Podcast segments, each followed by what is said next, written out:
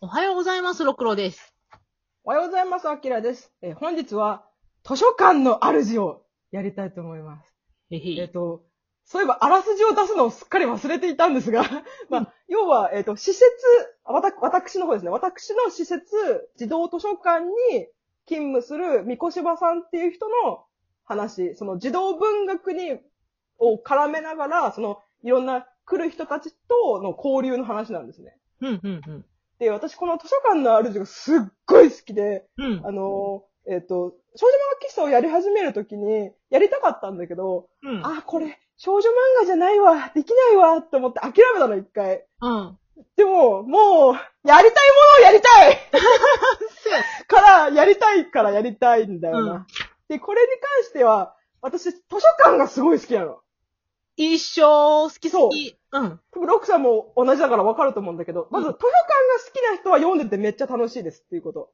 で、もう一個は、あのー、児童文学というものに、ちょっとでも触れたことある人は、多分すごく身近に感じられると思います。うん、うん、うん。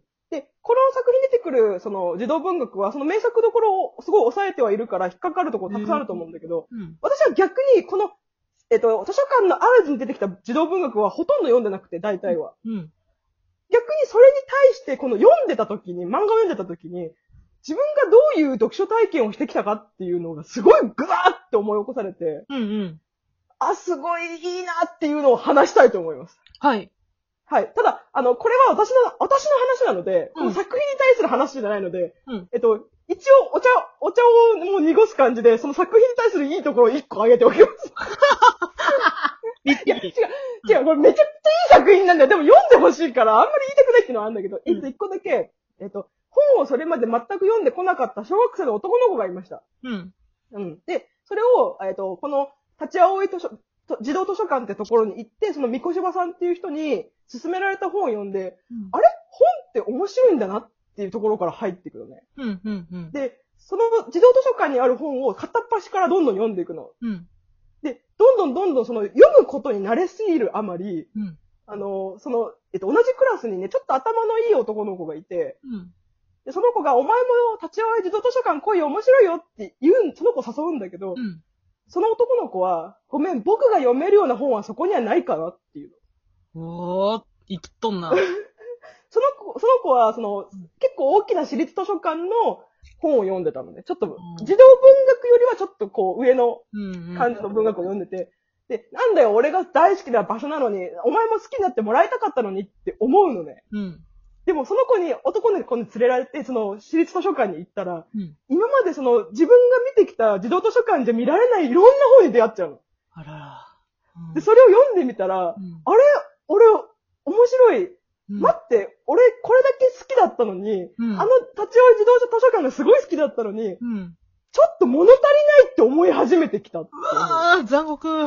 そうそうう。ん。これだけ自分が好きだった場所が、うん自分にとってもう物足りなくなっちゃって、俺はもうあの場所では楽しめないんだ。あの、周りの男の子たちはまだ楽しめてるんだ。でも自分は楽しめなくなっちゃった。うん。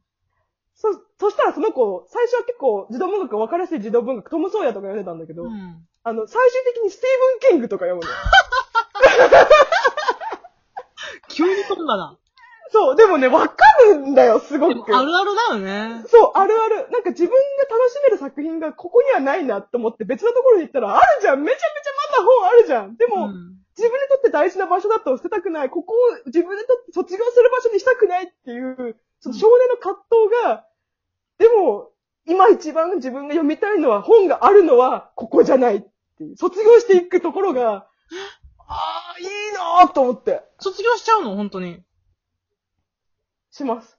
もちろん、あの、行くよ。その場所には行くよ。いろんな友達がいるし、知り合いがいるから行くんだけど、もうそこの本を手に取ることはなくなっていく。ただ、本を読むことはずっと好きだから、うん本に触れていたい。自分にとって大事な場所だからそこに行きたいっていう。でも、そのなんかね、そのランクアップしていく感じが、うんその、三越島さん、その、師匠の三越島さんが思ったことで、その、一番最初に子供の時に読む本が、その子の読書経験の一番最初になるから、うんその子が本を読むか読まなくなるかっていう一番大事なところをうん。手助けできてることが嬉しいみたいな。うーん、そっか。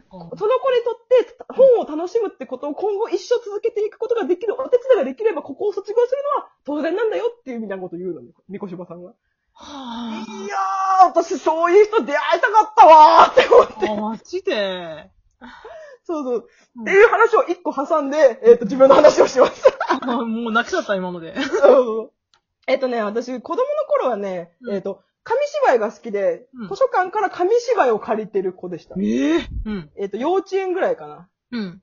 で、そっから、その、なんか、えっ、と、幼稚園から支給されたイソップ童話とか、うん。あの、そういう、まあ、童話系ですね。うんにハマります。うん。で、えっ、と、小学生の時に、あ、違うな、幼稚園の時にね、同じクラスだった子にね、その、常に図書館にいる子がいたのよ、女の子で。えでその子を将来的に早稲田大学にうん進学するんだけど、そうあ、本読む人頭いいんやな。そうそうそう、だからその時から本読んでる人はなんかかっこよかった、私の中でかっこよかった。うん常に外で遊んで泥んこ遊びするんじゃなくて、本を読んでる、かっけえなーみたいな憧れがあったっていうのも一つあって、えっと、小学生になってからは本を読むようにしたというか、その、うん読む時間みたいなのがあるじゃん、小うんうん学生の時って。うん。で、その時にハマったのは、わかったさんシリーズと困ったさんシリーズ。知ってるかなどっちがやった覚えてるあ、えっとね、あー、悩む、悩むけど私意外と困ったさんの方が好きだった。私も困ったさん 解釈一致最初一致、困ったさやね。そう、わかったさんは洋菓子とかお菓子系なんだよね。で、困ったさんはオムライスとかカレーとかご飯系なんだよね。あの、お菓子も好きで、あの、周りの女の子たちはみんな、困ったさんが好きだった。あ、わ、あわ分かかっったたささんんがが好好ききだやったったよよね。ね。でそう、も分かる私分かる。は困ったさんが好き困ったさんが好きやったんよ。あ、ここでもうなんか分岐した中はちょっとあるよね。私、この回やるって言ってたし、困ったさん一回借りてきたもん。あ、それで読んでたんだ。そう。いや、いやほんともう2冊あって、その1冊は困ったさんやって。うんうんうんうん。わかるわかる。なんかあれ見てさ、その読むことの面白さ、やっぱた自分にとって食って身近だから、うん。そこでイコールになって、その、えっと、熊田さんがご飯に対する、あ、あ、あたふたしてるのが面白かったっていうのもある。いや単純でしょご飯が美味しかったって思っただけやけど。でも ね、それが第、それが第一。それ見てカレー作ったりとか、オムライス作ったりとかするよね。絶対するする。えっとね、でそっからね、えっ、と、えっ、と、電気物、まず本を読むことに慣れました。うんえっと、そっから、えっとヘレン・ケラーとか、キュリー夫人とか、エジソンとかの電気物を読むようになります。うん。えっ、と、これはなんで読み始めたのかわかんないけど、確かね、読書感想文の課題図書がキュリー夫人だったんだよね。え、むずっ。で、そうそう。でも、当時そういうの多かったと思う。電気物の課題図書多かった。なんかそれ読んで、あれ、電気物って面白いなって思って、読み始めた。で、その時同時進行で、えっと、うドラえもんの学習漫画ってあったの知ってるえ、知らん。あの、多分、今使われてないと思うんだけど、鶴亀山とか植木山とか和佐山とかをうん、ドラえもんの漫画で学習しようみたいな漫画がたくさん出てたの。うん。でそれ読んで、私もう、その時から漫画派だったから、うん。その漫画で漢字も全部覚えたから、なんあか漫画で勉強することにすごく慣れてたから、それで、おお、和さんってこうなんだ、みたいな感じで勉強してった。で、そ、その後、えっとね、母が買ってきた文庫が、え文庫っていうか漫画、あ、本が、魔女っ子マージシリーズっていうのー。があって。あ、待って。知ってるえ、初めて会えた知ってる人にえ、みんなあれ通ってくるもんちゃうのちょ、やっぱみんな、え、通るのかなわかんない。私の周りでは通ってる人がいなかったのよ。うん。魔女っ子マージシリーズってこう5冊ぐらいで完結する、その、主人公がま魔女っ子の女の子が頑張るっていうその、そうそ自動う図書そう。があって、めっちゃ面白かったんだよそう。で、魔女っ子が好きやったからさ、魔女っ子って名前だけでもう好きなのよ。そっか、時代的に魔女っ子ブームってのもあったのかそうそう。そっかそっか。そっから好きになって、え、本読むの面白いなってなった時うに、んえっ、と、小5か小6ぐらいで、えっ、と、ぷよぷよにはまります。え、ちょっと待って、急に。あえっ、と、急に、急に忍び寄るオタクへの 道。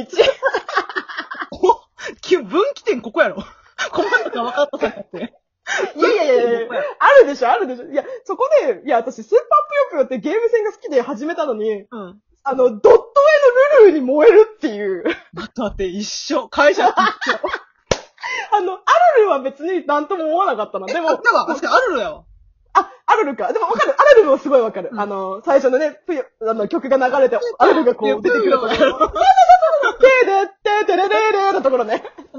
わかる、わかるんだけど、私、この、強くなって、どんどんミノタウロスを倒した後に、ウうん。ルフの画像が出た時に、これが萌えかって思った。で、ウルルが出てこうへん。どんなんやったっけル、ルルだよ、ルル。青い髪のロングの、あ、おっほほっていう高飛車なう女。ん、うん、うん、うん。いルルルたいたいたいた。うん。で、まずミノタウロスがめっちゃ強くて、その先に出会えたルルーが、うんもう、マジでドット絵が可愛かったの、 マジで。で、そっから、その、えっ、と、ゲームから入り、その後漫画に読んだ後に、飽き足らず、えっ、と、原作の窓物語っていう、その、ぷよぷよの元にあった窓物語っていうゲームがあるんだけど、あんのそれ、そう、あるのあ る。PC エンジンだったかな、確か。 でも PC ではやってないよ、もちろん。PC でやってないんだけど、それを、窓物語の小説があったの。うん。当時ゲームのコミカライズってたくさん出てたの。うん。あの、クロノトリガーとか、そのエメラルドドラゴンとかたくさんあったんだけど、それを手に取って読んだ時に、もう私は戻れないところまで来たな、みたいななんか感じがあって、そっからフォーチュンクエストに入って、うん。フォーチュンクエストっていうそのファンタジーのもうやつね。で、まあ読むことに慣れて、で、クラスでこう局地的にティーンズハート文庫っていうのが流行って、うん。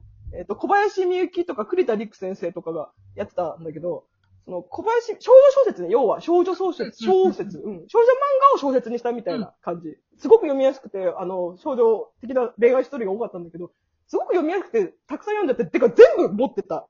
うんなんならファンレターも3回書いた。えっていうぐらいハマってて、そこは多分自分の中で、その活字に対する、全くその、抵抗がない状態になった。うん。で、そっから、えっ、と、中学生になった時に、あのーえっ、と、なんか中学に入る時に、その名作をたくさん読んでくださいって言われて、うん。あ、もう終わるじゃん不思議の国のアリスとか、うん赤毛のアンとかを読んで、あ、なんかこういう硬い文章も面白いなって思って、で、その後、中学入ってから、長野真由美とか、あー、中の真由美ね。うん、入る入そるう。あの、クラスでめっちゃ流行ってたう。んあとは、まあ、ごめん、時間ないから言うけど、新潮文庫の100冊っていう冊子の中でエクニカオリを読んで、その、キラキラ光るのエクニカオリから、そっちに入っていくっていう、そこか